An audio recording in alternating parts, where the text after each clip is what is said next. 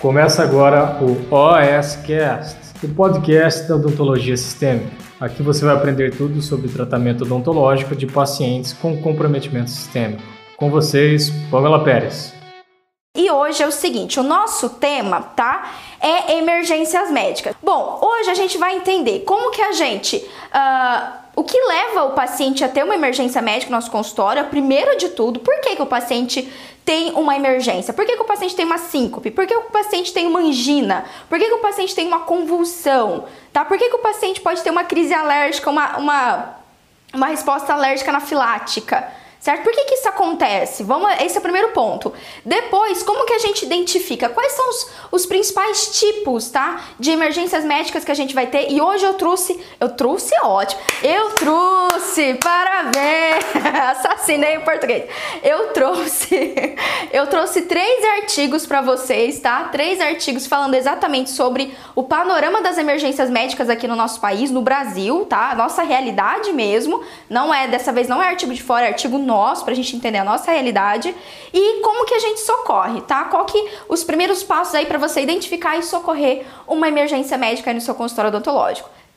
Combinado? Então vamos lá, tá? Muito bem. Primeira coisa que a gente precisa saber hoje, vamos, vamos partir pro, pro combate aqui, anota aí. Primeira coisa que você precisa entender, Doc, é, ó, número um, por quê? Por que, que uma emergência médica, uma intercorrência acontece com a gente? E aí, para começar isso daqui, eu quero fazer uma enquete, tá? Mas ó, eu preciso que você seja sincero, porque eu vou ser sincera. Eu aqui eu falo os acertos, mas eu falo também as cagadas da vida. E ó, hashtag as cagadas que a gente faz é que aduba a vida. São as cagadas que aduba a vida. Anota essa hashtag aí, tá? São as cagadas que adubam a nossa vida. E sim, eu trago aqui muito do que eu aprendi da minha evolução, mas eu trago também as cagadas, porque são as cagadas que a gente aprende. E eu não vou mentir para vocês quais foram as intercorrências médicas que eu já sofri. Todo mundo tá passível disso, certo? E eu vou mostrar para você como diminuir isso ao máximo hoje. Pamela, no consultório, alguém aqui já teve um paciente que teve uma parada cardiorrespiratória? Comigo aconteceu no hospital. No hospital eu tava fazendo raspagem e o paciente parou. Foi um susto imenso. E não foi por causa da raspagem, se essa é a sua dúvida, tá? Não foi. Foi porque realmente o paciente estava muito instável e parou enquanto eu estava fazendo a raspagem. Mas no momento me deu aquela. Caramba! Oi, Cristi? Na UTI? Tava na UTI? Não, era paciente grave. Pois é, e agora eu quero que você reflita junto comigo. Hipotensão ortostática, síncope, hemorragia, crise de pânico, crise hipertensiva, alergia. Já teve alguma vez? Eu já tive alergia uma vez em centro cirúrgico, agora que eu lembrei. Centro cirúrgico teve um paciente que teve uma crise alérgica. Foi quase que instantânea. Urticária, foi rapidão. Já mudou os parâmetros ventilatórios do paciente também. Então, ó, o que, que tem em comum? Tudo bem que aqui vamos tirar a hemorragia e a alergia, né? Vamos excluir esses dois aqui.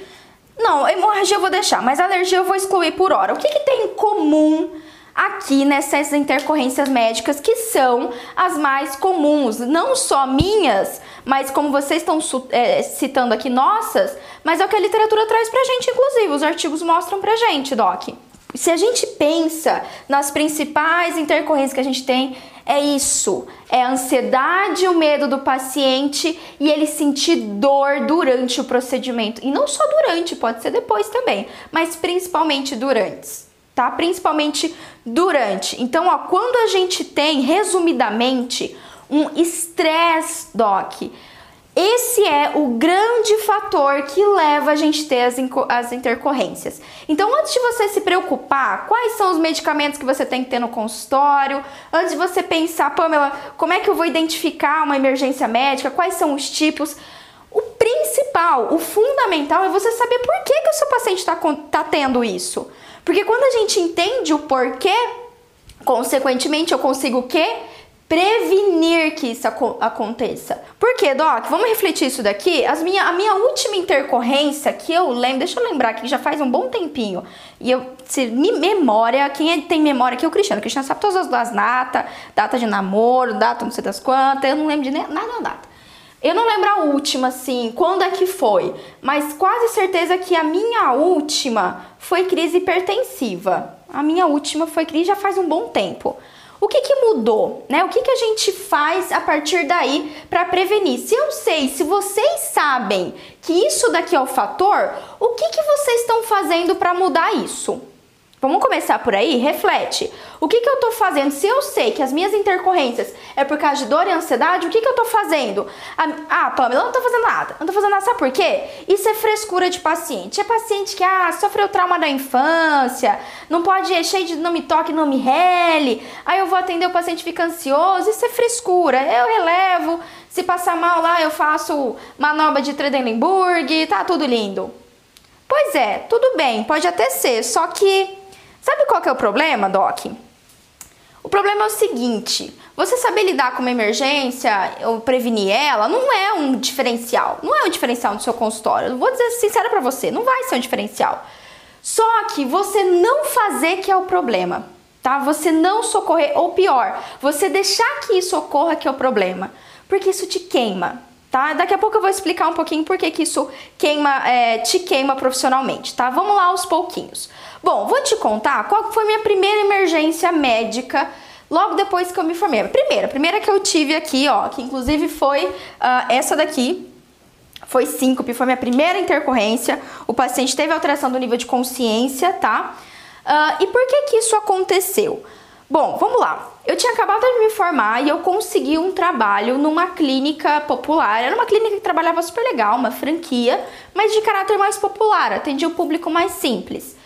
E era uma clínica especializada em ortodontia.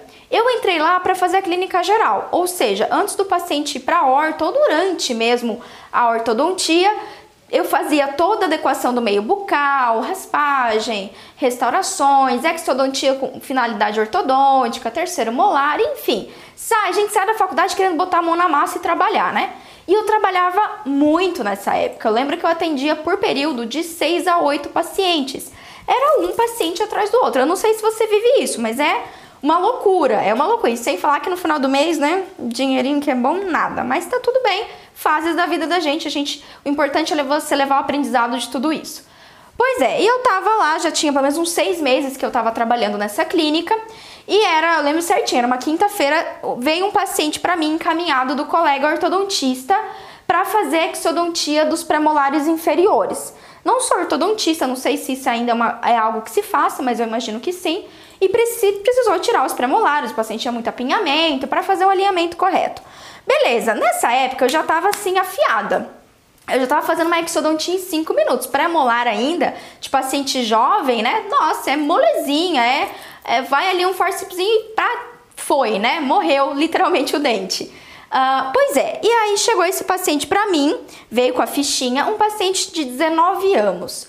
Tava com, ia colocar, já tava com o aparelho superior, ia colocar o aparelho inferior e eu tinha que fazer extração do 30 e, deixa eu lembrar aqui, do 34, 34 e 44, ou 35 e 45, não lembro, mas era um premolar.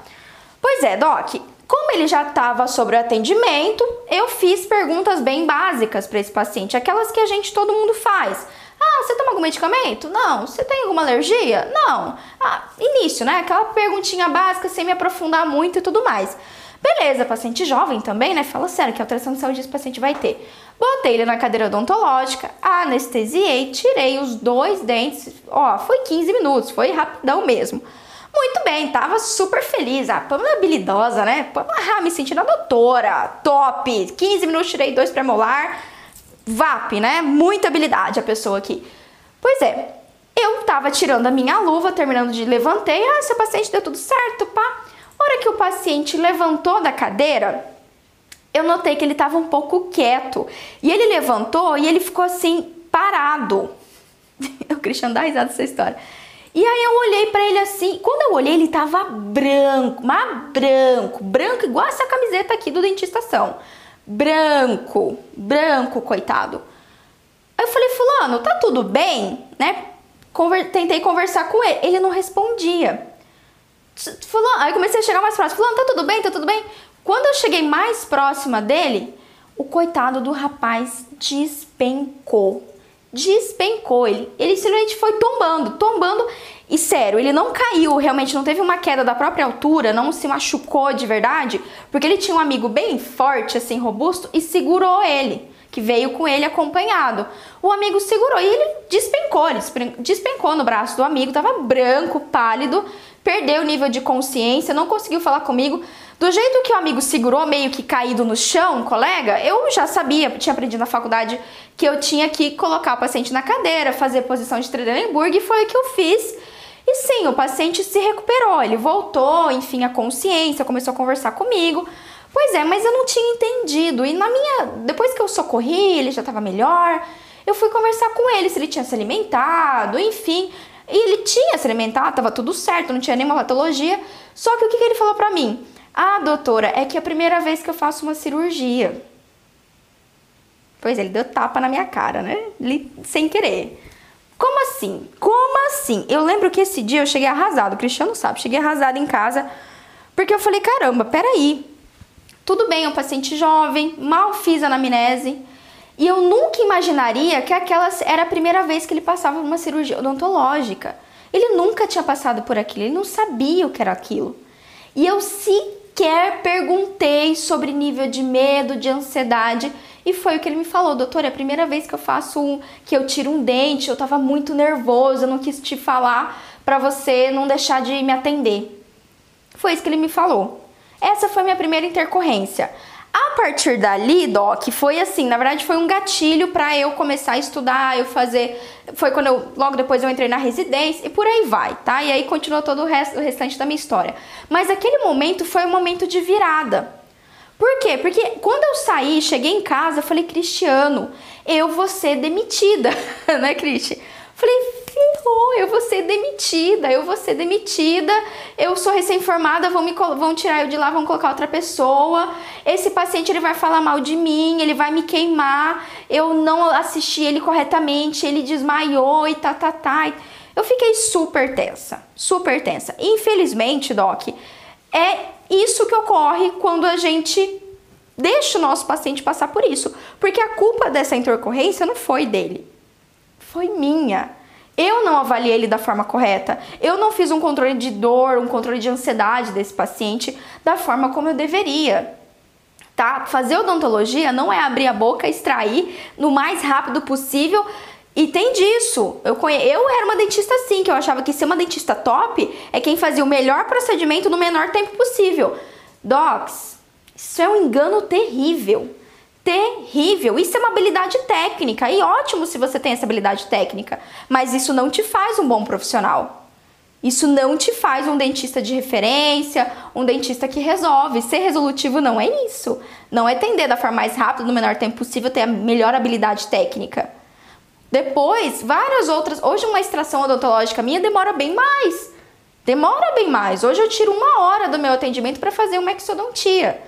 Lógico que a exo em si é rapidão, só que o preparo que eu tenho para o meu paciente para evitar que ele tenha uma intercorrência, para evitar que ele tenha uma síncope, tenha uma crise de pânico, mudou completamente. Mudou completamente, tá? Essa foi a minha primeira intercorrência. E agora eu quero que você entenda, vou apagar aqui, que existe uma diferença muito grande nos tipos de estresse que o nosso paciente vai ter.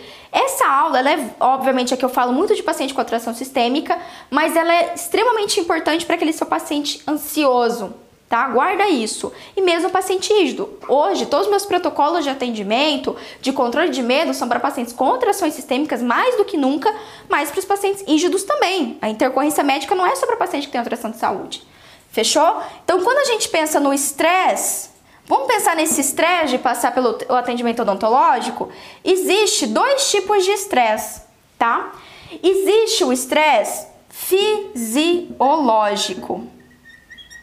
É por isso que você se preocupa tanto com os medicamentos que o paciente utiliza, se ele faz uso de um anticoagulante ou não, né? Da sua habilidade técnica de você passar uma profilaxia, uma terapia antibiótica, de você fazer tudo isso, né? Por quê? Porque a gente não quer que ele tenha um estresse fisiológico, ou seja, o organismo dele não sinta tanto esse procedimento cirúrgico, esse procedimento cruento ou um procedimento que requer anestesia já é o suficiente.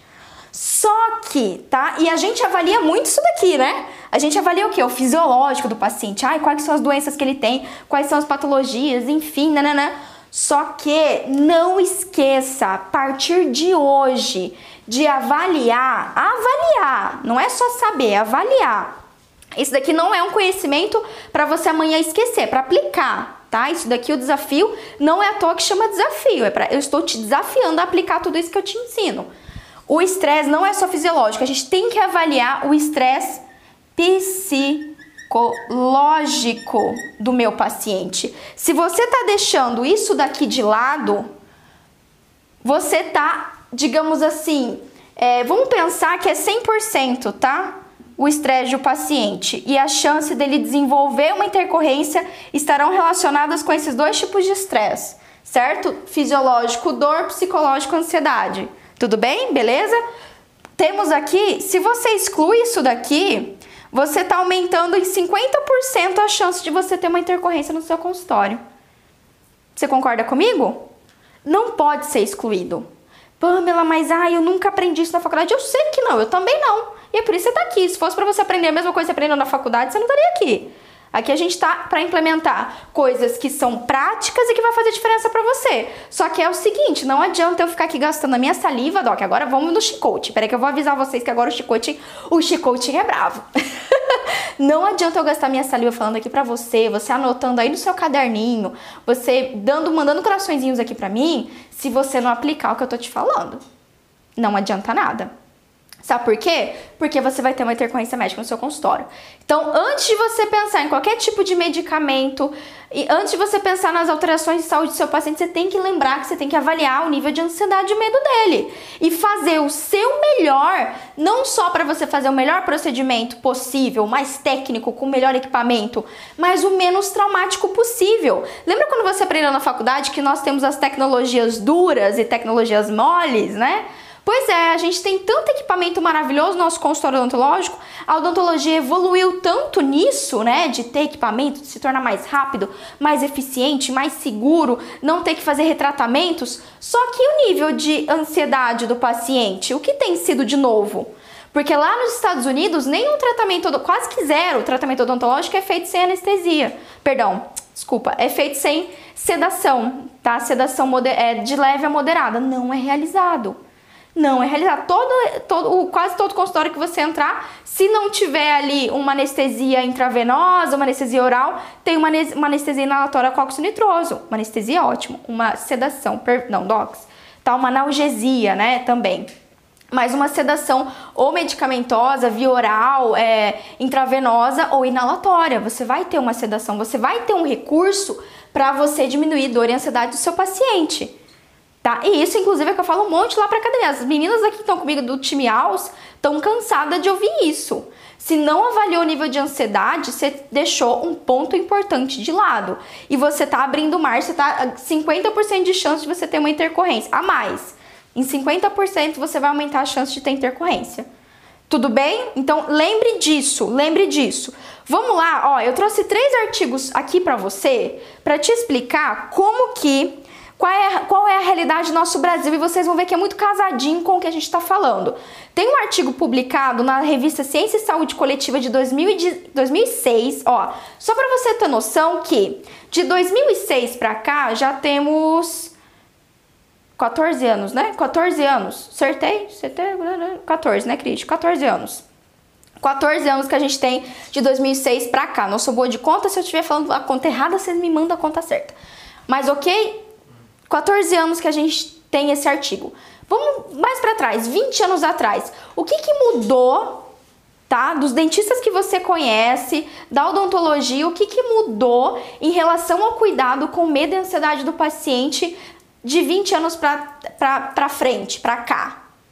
Porque muita coisa mudou. Em endo mudou, em implante mudou em 20 anos, assim, revolucionou. Em estética nem se fala, mas em controle de medo e dor do paciente, o que, que mudou? Porque, ó, esse artigo de 2006 entrevistou do 506 dentistas, tá? E olha aqui, dos 506 dentistas, no período de um ano, teve mais de 40 episódios de desmaio, taquicardia, hipertensão arterial, reação alérgica, hipoglicemia e convulsão.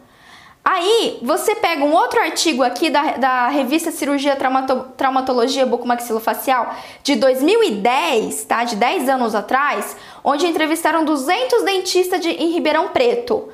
40% deles também tiveram episódios de síncope e lipotímia. Depois, reação ao medo da anestesia, certo? Uh, hipotensão ortostática, hipoglicemia, convulsão, reação alérgica, tá aqui. Tá aqui. Aí, mais recentemente, num outro artigo publicado pelo Brazilian Journal of Oral and Maxillofacial Surgery, em 2016, entrevistou 95 dentistas e adivinha Quais eram as intercorrências? 31,6% dos dentistas entrevistados, os pacientes já tinham é, sofrido lipotímia. Depois, hipoglicemia, hipotensão ortostática, síncope, reação alérgica, convulsão. Peraí, mas eu tenho um artigo de 2006 e eu tenho um artigo de 2016, uma diferença de 10 anos e não mudou nada. Aí você vem falar para mim que é frescura do paciente? Eu sei que você não tá me falando isso agora, neste momento, tá? Mas não dá para nós continuarmos negligenciando isso, Doc. Não dá, porque tudo isso daqui é intercorrência médica, tá? Vamos tirar aqui situações de alergia e hemorragia, que a gente não, não necessariamente está ligado com o nível de dor e ansiedade do paciente, tá? Não está ligado. Só que eu tenho que estar preparado para isso. E o que, que eu estou fazendo para evitar que isso ocorra? Porque é, todo mundo quer. Inclusive, me, me pediram muito esse tema que eu tô falando agora. Esse foi um dos temas mais pedidos é, lá na minha enquete dos, dos 20 temas para esse desafio, certo? E um dos top, eu acho que foi, é, não lembro, foi mais de 50 e poucos pedidos. E esse foi assim: mais de 20% das pessoas pediram esse tema, que era para eu falar sobre intercorrências médicas. Só que não adianta eu falar aqui para você as intercorrências, como socorrer, se você ainda está fazendo a mesma coisa que está levando o paciente até a intercorrência médica. Sério, fala pra mim se eu tô errado. Você sabe que eu não tô errado. Você sabe que eu. Você sabe que isso é verdade. Tá? Só que não adianta a gente continuar sabendo disso e fazer a mesma coisa. Adianta nada, adianta nada, tá? Olha só, nesse mesmo artigo aqui de 2016, eles mostram dados sobre os procedimentos que ocorrem as, inter, as intercorrências. E eu acho que eu não preciso nem dizer quais são, né? Eu imagino que você já sabe quais são. Mas ó, 43% dos, das intercorrências aconteceram durante a cirurgia, 22% após uma anestesia. Então não é, intercorrência não acontece só com quem faz cirurgia não. A galera da estética, a galera da endo, a anestesia, para mim, tá? Inclusive, isso é um conceito também de dentro da, dentro da academia que eu ensino para os meus alunos. Para mim, procedimento invasivo não é só o procedimento que é cruento. Se é um procedimento que exige anestesia local, é um procedimento invasivo. Por quê? Porque gera dor e ansiedade no paciente. Dor e ansiedade. Ó, Doc, é bem simples. Lembra da última vez que você recebeu anestesia odontológica? Eu lembro, tem, sei lá, uns seis meses eu tirei um terceiro molar, meu terceiro molar, e aí é, recebi anestesia, obviamente, né? Sedada. doutora André Botton e doutora Chayane Dalazé me atenderam sedada. Lógico, para que, que eu vou sofrer à toa? Para que, que eu vou ficar com crise de ansiedade? Eu sou, parece que é pior, né? Quem é dentista sabe que é pior, porque você sabe o que vai acontecer. Acho que você fica mais tenso, é pior. Mas sim, tá? Tudo bem? Então, ó, o que, que mudou? 10 anos aqui de diferença de artigo e não mudou nada. Parece que só piorou. Parece que melhoramos em 500 mil tecnologias e o básico e humano, que é você se importar com a dor e a ansiedade do seu paciente, zero. Ó, sério, esse último mês eu tive duas pacientes, tá? Tive duas, não sei de onde que surge, paciente que me segue nas redes sociais, é nos meus vídeos do YouTube, enfim. É, apesar de eu fazer um conteúdo voltado para dentista, parece muito paciente especial nos meus vídeos de controle de medo, ansiedade, sedação e por aí vai. Sério, vai lá no meu YouTube e depois você olha o meu vídeo sobre sedação, sobre é, é, todos os meus vídeos de sedação. Você vai encontrar uma, uma porrada de pergunta ou de relato de pessoas que tem medo, que o dentista não cuidou. Nossa, mas o dentista não fez isso. Ah, mas o dentista não liga. Ai, doutora, eu morro de medo, eu nunca mais fui no dentista. Tem números desses tipos. Eu sei que aqui a gente tá também falando de emergência médica, mas tá tudo casado, Doc. É, não tem como, não tem como descasar isso. Tá? Então, fica aí pra você se não mudou. E a gente tem que mudar. Vamos mudar junto isso? Se você tá aqui comigo é porque você quer mudar isso. Tá? Então vamos lá. Beleza. Se você entendeu isso agora, eu vou seguir porque agora o que, que, que eu quero te falar? Porque, tá? Você vai investir seu tempo, que sim, você vai ter que estudar isso, vai ter que aprender melhor em relação, por isso você tá aqui, né? Você tá investindo seu tempo. E seu dinheiro, porque quando a gente fala de emergência médica, a gente tem que ter realmente alguns medicamentos, algumas coisas não são nada é, imensamente caras, tá? Mas a gente tem que ter alguns recursos dentro do consultório odontológico. E por que, que a gente vai investir nosso tempo e até mesmo nosso dinheiro nisso? Ó, eu vou explicar para vocês uma analogia que vai ficar muito, muito mais claro. A analogia da casa limpa. Como assim, Pamela? Você já ouviu aquela história, tá? Que a dona de casa, a dona de casa, minha mãe é dona de casa, minha mãe e minha sogra são donas de casa, tá? São pessoas simples. Minha mãe e minha sogra nunca fizeram faculdade, sempre cuidaram do lar, uma, uma profissão tão honrosa quanto, certo? Pois é, e uma vida toda eu vi minha mãe, minha, minha, minha sogra não, mas minha mãe, vou pegar um exemplo da minha mãe. Vi a vida toda minha mãe cuidando sempre da casa. Todo sábado de manhã, quando eu era adolescente, eu lembrei, tava falando com minha mãe essa semana, no final de semana passado. Quando eu era adolescente, minha mãe me fazia sabadão, sabadão, não tinha aula, eu tava lá dormindo, no arzinho condicionado feliz. Minha mãe, às seis e meia da manhã, abria a porta do meu quarto, acendia a luz na minha cara, ela adorava fazer isso. Desligava meu ar, vamos lá porque a gente tem que fazer a faxina na cozinha. Todos os sábados a minha mãe fazia eu tirar todas as coisas do armário, limpar os armários, lavar os copos, os pratos, tapaueras, panela e voltar dentro do armário. Toda a cozinha, todo sábado. Quem viveu uma adolescência aí dos anos 2000 sabe o que eu tô falando, né? Era assim, certo? E a analogia de você saber uma intercorrência médica é como você ter a casa limpa. Quando você tem a casa limpa, vou passar aqui rapidão, tá, Docs? Pra galera que tá no YouTube aí, que tá desconectando. Quando você tem a casa limpa, tá? Você vai lá, minha mãe, todo santo dia. Agora, graças a Deus, ela tem alguém que ajuda ela em casa, ela tem uma diarista, mas era todo dia limpar a casa, todo dia limpar a casa, todo dia limpar a casa. Ninguém nota. Ninguém nota, certo?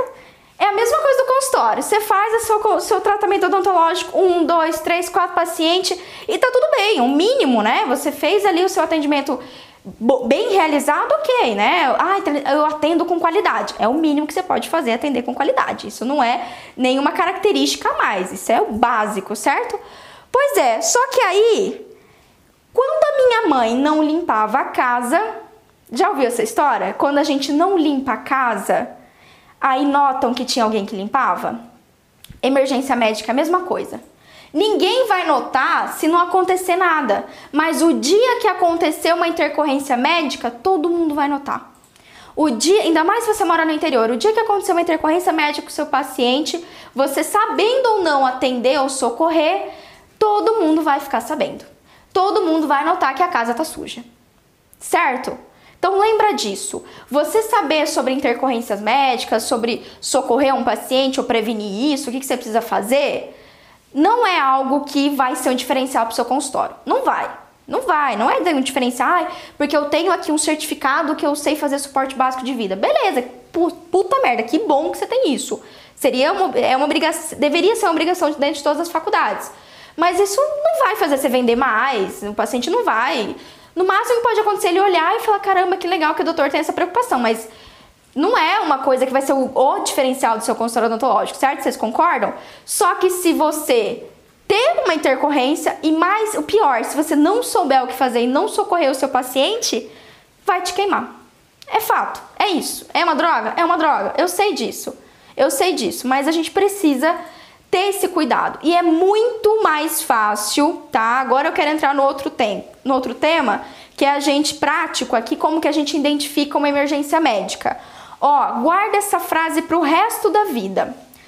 Quando você se prepara para uma emergência, quando você se prepara para a emergência, ela deixa de existir.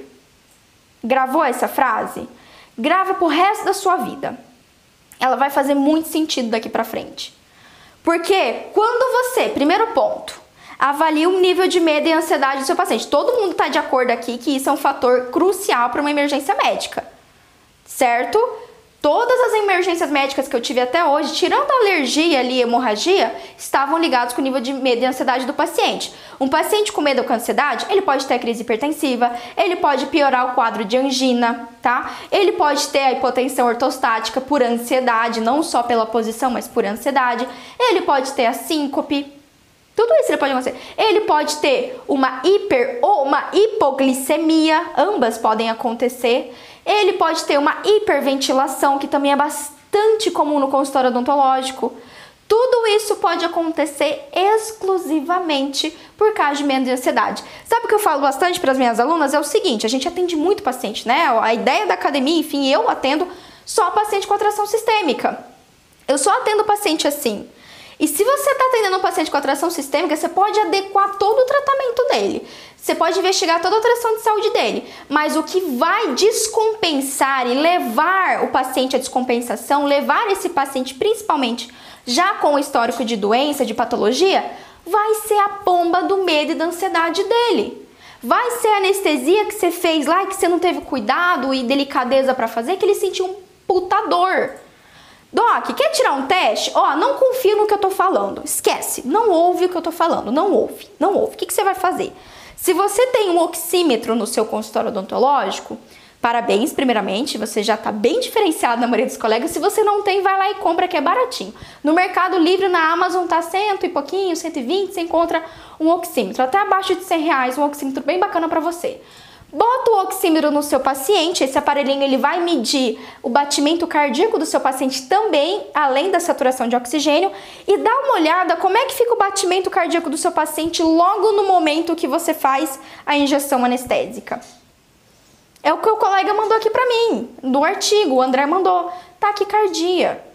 Se você não controla. E taquicardia. Agora vamos pensar num paciente hipertenso. Vamos pensar num paciente com histórico de doença cardiovascular. Tá? Um paciente com histórico de infarto agudo, um paciente com histórico de arteriosclerose, um paciente que tem angina, um paciente com insuficiência cardiorrespiratória. Se o estresse, ó, sabe o que, que o estresse faz? Dor e ansiedade que gerou o estresse? Leva a aumento de adrenalina. Aumento de adrenalina fisiológica, endógena, né? Adrenalina endógena. E para um paciente, por exemplo, cardíaco, isso é danoso.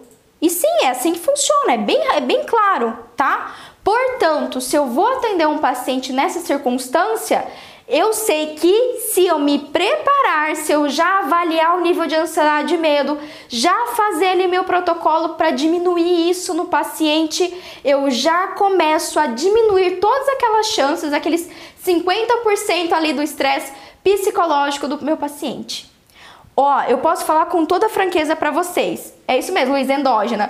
Eu, se eu falei errado, perdão eu vou falar com toda franqueza para você. Hoje, o grande diferencial, não só hoje, mas o diferencial que eu criei, né, ao longo dos meus anos de profissão, e eu falo bastante aqui, o que eu procuro ensinar e viver, Doc. O meu grande diferencial não é a minha técnica.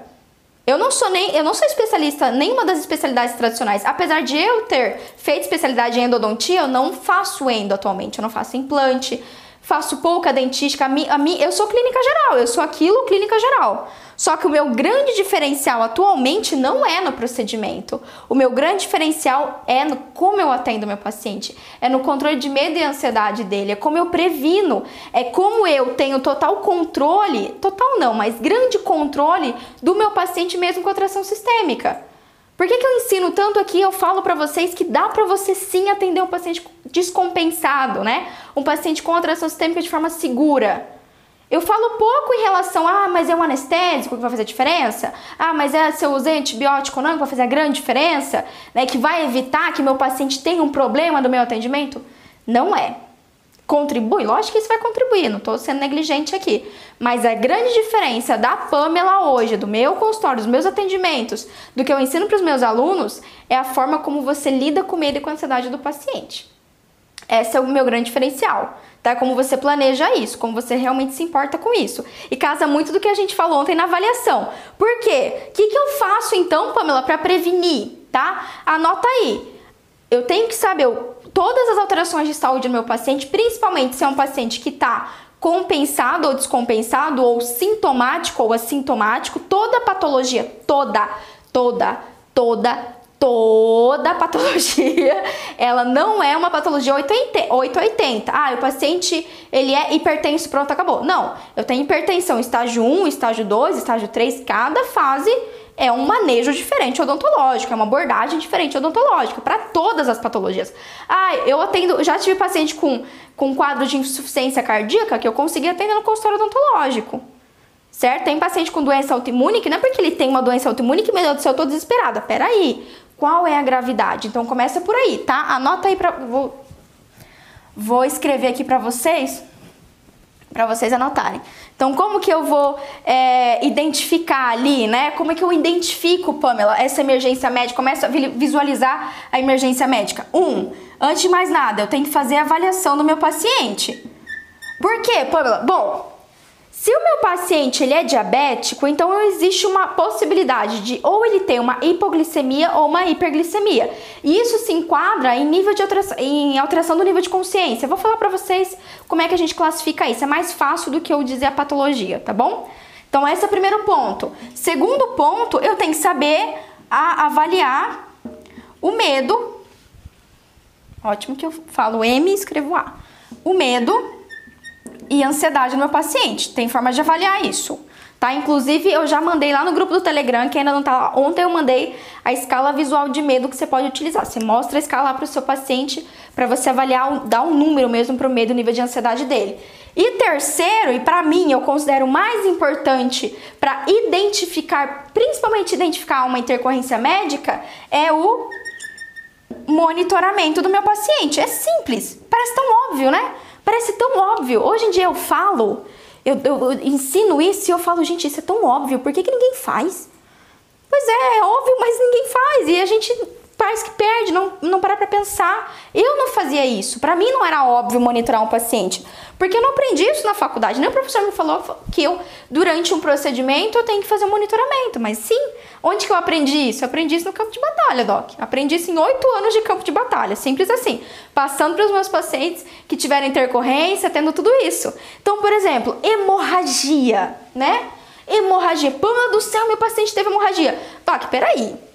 A não ser que seja um paciente jovem que ainda não teve o diagnóstico de uma discrasia sanguínea, hemorragia é algo que você prevê tá? É algo que você prevê. Se eu tenho um paciente que tem diabetes mellitus e eu monitoro a glicemia dele antes do meu atendimento, se eu já ver que ele tem, é, ele tá com a, a glicemia um pouco mais baixa do que o ideal, eu posso prever que durante o meu atendimento odontológico existe grande chance de cair ainda mais a glicemia e ele ter uma alteração do nível de consciência.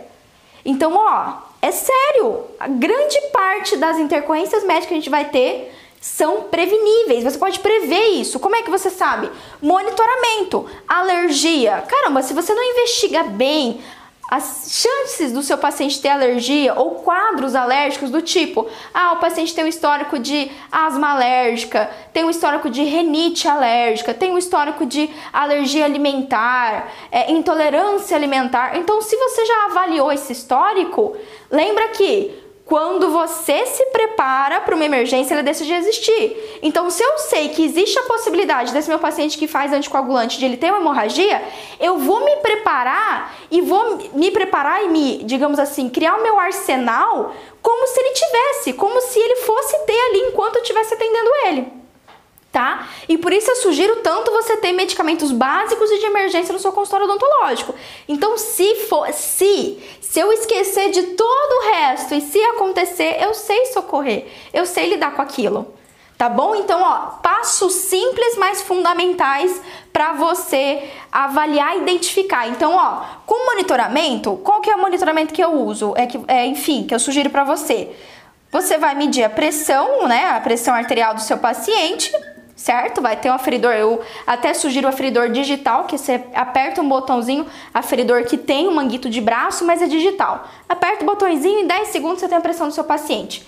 E o oxímetro, porque no oxímetro você vê os dois principais sinais vitais de um paciente.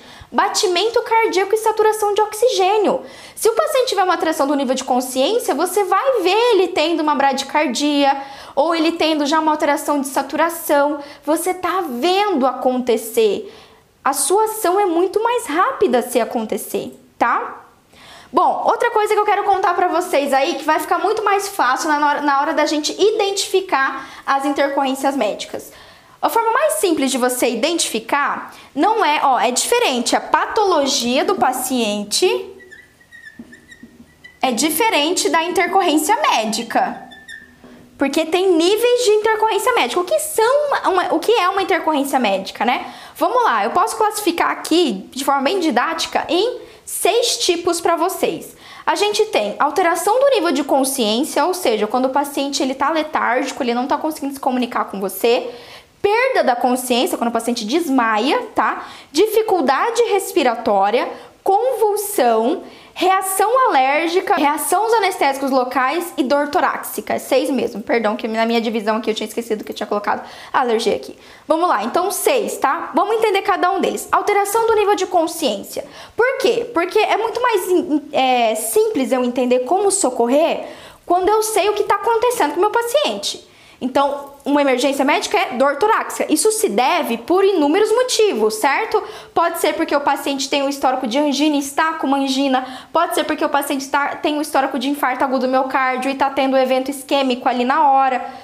Mas tudo isso culmina no que? Na dor torácica. E o meu tratamento, o medicamento que eu vou utilizar, vai ser basicamente para diminuir a dor torácica, ok? Uh, alteração do nível de consciência. Isso pode acontecer por causa de uma crise, uma descompensação do hiper ou do hipotiroidismo. Um paciente que está tendo AVE pode ter alteração do nível de consciência, pode ter alteração da fala, enfim, hemiparesia. Interação entre benzodiazepínicos e álcool pode poten o, o álcool potencializa ali o midazolam, o diazepam, que pode levar ao rebaixamento do nível de consciência. Hipo ou hiperglicemia também, ambas. Vocês estão vendo que tanto o hipo como o hiper ambas vão culminar na alteração do nível de consciência. Quando eu sei isso, quando eu sei que a minha, a minha intercorrência é essa alteração, síncope também está aqui. Síncope é, um tipo, um síncope é um tipo de alteração do nível de consciência. Então eu sei que a medicação que eu utilizar, o medicamento que eu for, enfim, ali vai ter que ser voltado para restabelecer esse nível de consciência do paciente. Perca da consciência, né? No caso, a evolução ali é, do medo da ansiedade, que é assim, porque é o desmaio, quando o paciente desmaia. Hipotensão ortostática, hipoglicemia pode levar ao desmaio também. Uma insuficiência adrenal também pode acontecer. Dificuldade respiratória. Pode ser que o paciente está com tanta ansiedade que ele está tendo uma hiperventilação. Esse tipo. Um paciente com crise asmática pode ter o bron broncoespasmo e não conseguir respirar adequadamente. Ou um paciente com insuficiência cardíaca, que teve, digamos assim, é, um aumento do débito cardíaco, certo? E eu tenho um desgaste do meu coração, o coração não está dando conta desse débito cardíaco e a gente acaba tendo um edema agudo de pulmão, também pode acontecer, isso leva a dificuldade respiratória. Então, isso, esses são os tipos de intercorrência que podem acontecer e elas vão estar relacionadas com as patologias que a gente deveria, que você deveria ter investigado lá na sua anamnese inicial. Lembra? Quando você se prepara para intercorrência, para emergência, ela deixa de existir. Fechou? Ó, eu sei que vocês estão me perguntando agora para eu finalizar essa live aqui. Pamela, quais os medicamentos que você sugere, tá? Que eu tenha no consultório odontológico. Tem aqueles medicamentos básicos que a gente utiliza no dia a dia, mas tem os de emergência. A gente tá falando aqui de emergência médica. Bom, eu tenho aqui uma lista, tá? E eu posso te passar essa lista sem problema nenhum. Só que eu vou te fazer uma pergunta antes. Você vai saber usar esses medicamentos? Responde aqui pra mim. Você vai saber usar? Porque assim, eu posso te passar a lista, tá aqui, ó, deixa anotado já para te, te passar. Alguns deles é possível que você saiba usar, tá? Só que tem outros aqui que se você usar errado, doc, você pode até piorar a situação de saúde do seu paciente. Quer, dar um, quer que eu dê um exemplo? Vou dar um exemplo para vocês.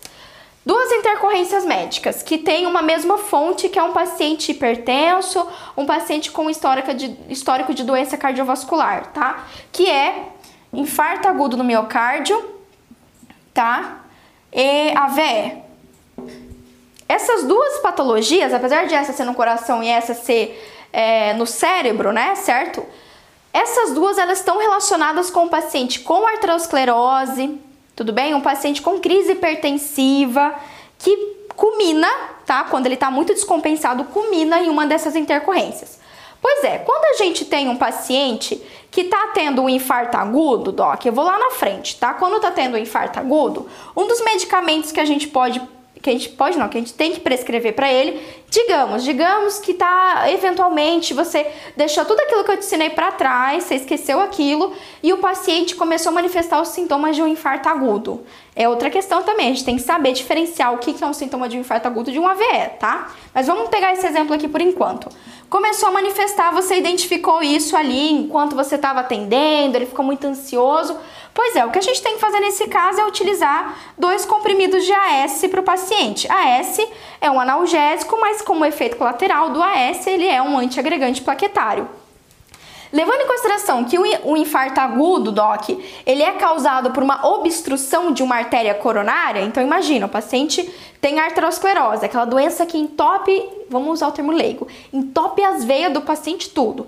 Aí o paciente foi jogar um futebol, ou tava de namoro lá com a veia dele, deu uma empolgada, foi fazer uma manobra diferente, nunca se sabe esses esse estilo aí, na quarentena, né, Cris? Tá sem nada para fazer na quarentena. Falou, vamos inventar as coisas diferentes com a minha véia. Pois é, deu aquela suleirada no coração, exacerbou o negócio.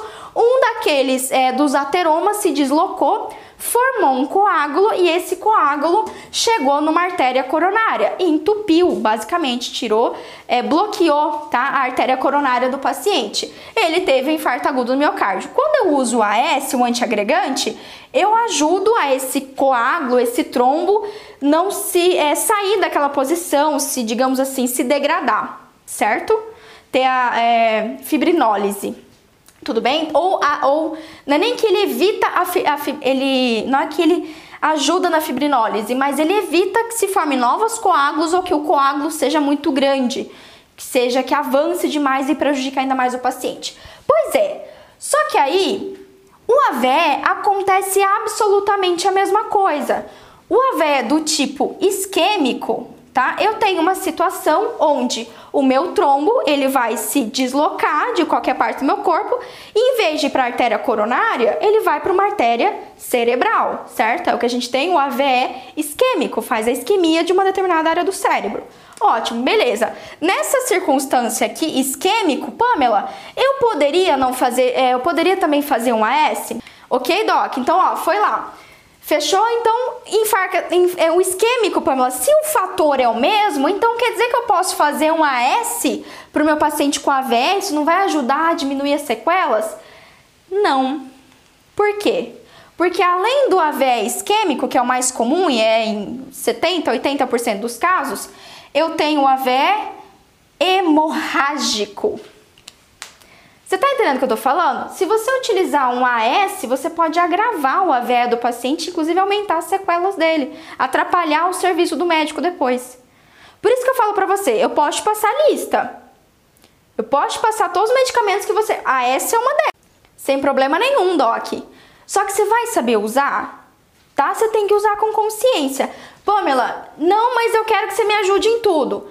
Tô aqui para te ajudar, só que aqui eu vou precisar de muito mais tempo. Eu vou ser negligente se em uma live eu passar exatamente como é que você vai utilizar. Não tem como, Doc, desculpa, mas não tem como. Mas eu vou te passar. Quem quiser, eu passo agora aqui para vocês, tá? Não tô escondendo conhecimento, não. Só que você tem que lembrar disso. Só lembra disso. Você tem que conhecer o medicamento que você vai utilizar. Você tem que saber exatamente identificar de forma correta e mais do que isso. Esses medicamentos de emergência, eu tenho a minha caixinha de emergência, Doc, vence. Medicamento de emergência é para vencer. E se ele tá lá na sua caixinha, ele venceu e você não teve que usar, parabéns para você. Esse é o objetivo. O objetivo é você não usar a caixinha de emergência. É para isso. E se você não quiser utilizar ela, você tem que seguir os passos anteriores que eu te falei aqui, antes de você se preocupar em ter o um medicamento. Faz o seguinte, quem tá lá no meu Telegram, que aí você já salvam aí, fica mais fácil. Quem tá lá no meu Telegram, o Cristian vai colocar aqui, tá? pamelaperes.com.br barra Telegram. Eu vou mandar agora a minha listinha de medicamentos, tá? Ah, os medicamentos de emergência. Ok, Doc? Então é isso. Fechou? Beijo, Docs!